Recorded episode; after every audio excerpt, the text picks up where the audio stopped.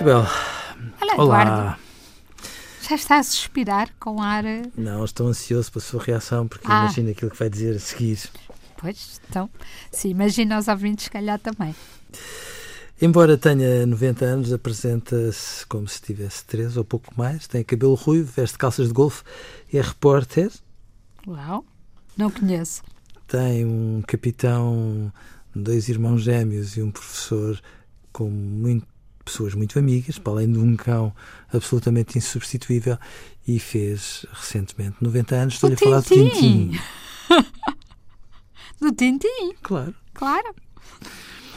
Isabel, hum, a questão que se coloca é hum, o que é que leva um adolescentezinho Sim. a ter a genica, a coragem, a astúcia que um capitão de navios e um professor não conseguem ter? Hum, o que é que leva eh, a que os pais queiram sempre eh, protestar porque na patrulha pata há um jovem de 10 anos que manda num grupo de cães?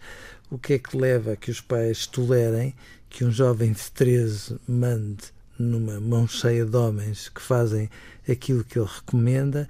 E onde é que estava a segurança social durante tantos anos ao permitir que um adolescente estivesse por sua conta e risco ao cuidado de pessoas que tinham mais do que idade para ser os seus tutores, mas afinal o que é que é este tintim e aquilo que pode dar a cada um de nós quando nos divertimos com a ironia ou com os impropérios do capitão.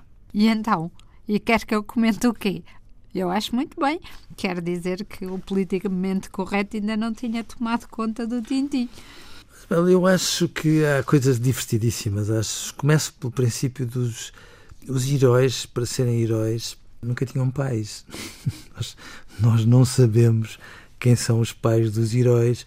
O melhor que nós conseguimos saber, e não é propriamente um herói, é quase um anti-herói, é que a mãe do Obelix era distraída, porque senão ele não teria caído, Caído na poção. na poção.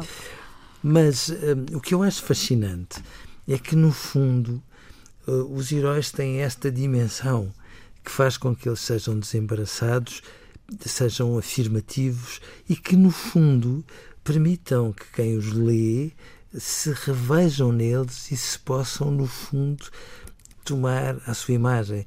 Os heróis são uma espécie de ideal do eu de qualquer um de nós quando os leu. É como se nós, por mais que muitas daquelas situações tivessem um fundo de verdade e às vezes fossem absolutamente impoladas, nós nos revêssemos em tudo aquilo e achássemos que, no fundo, bem feitas as contas, ah, nós gostaríamos muito de ser como aquele Tintin nas mais diversas circunstâncias. Mas é ele- sempre assim, é sempre aquela ideia de que, que qualquer adolescente imagina, que é poder ser livre da escola, livre dos professores, livre, da, livre dos pais, não é? E então, então é que ele ia mostrar aquilo que valia, não é? Fazer aquilo que muito bem lhe apetece, independentemente disso se passar na Lua, nos países do Golfo, na China ou na Rússia, mas sempre com esta determinação de que ele sozinho tem o engenho e tem a astúcia que falta a muitas pessoas crescidas que às vezes andam a mandar palpites à volta deles. Hum, Isto faz bem? só faz, só faz. Nós precisamos de ter referências que muitas vezes condensem tudo aquilo que nós desejamos secretamente para nós e que Para se poder tempo, resumir, eu quero ser o Tintim, ponto.